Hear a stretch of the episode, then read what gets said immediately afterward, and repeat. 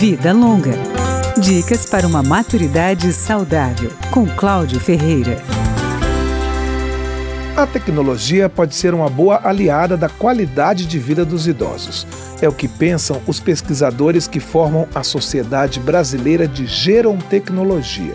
As demandas dos mais velhos são por equipamentos no âmbito dos cuidados, que facilitem a independência e os mantenham em seu ambiente, mas com segurança. Para a presidente da Sociedade Brasileira de Gerontecnologia, Carla Santana, o uso das tecnologias digitais por parte dos idosos pressupõe uma adaptação mas eles não querem ficar de fora dos avanços tecnológicos e muitas vezes descobrem habilidades que nem sabiam que tinham. Isso tem um impacto muito importante na vida das pessoas, como atividades instrumentais de vida diária, como pagar contas, viagens, é, usar computador, usar serviços que hoje elas, eles são demandados né, com o uso de, de computadores informáticos de uma forma geral.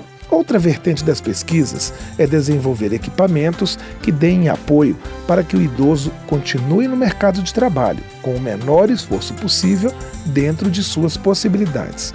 A professora Carla Santana ressalta a necessidade de haver uma sintonia entre aquele que faz um produto ou serviço para o idoso e o usuário final e diz que as empresas devem ouvir os mais velhos. Os adultos e os mais jovens, eles não sabem o que os idosos querem, o que os idosos precisam, né? É, então é importante que você conheça quais são as necessidades e como que ele quer, né? Ela lembra vários exemplos em que essa sintonia funcionou. Shopping centers que agora têm bancos nos corredores para os idosos sentarem, cardápios com letras maiores nos restaurantes em um mercado de cursos, viagens e serviços de cuidados.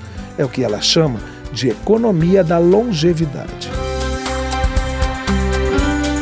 Vida Longa, com Cláudio Ferreira.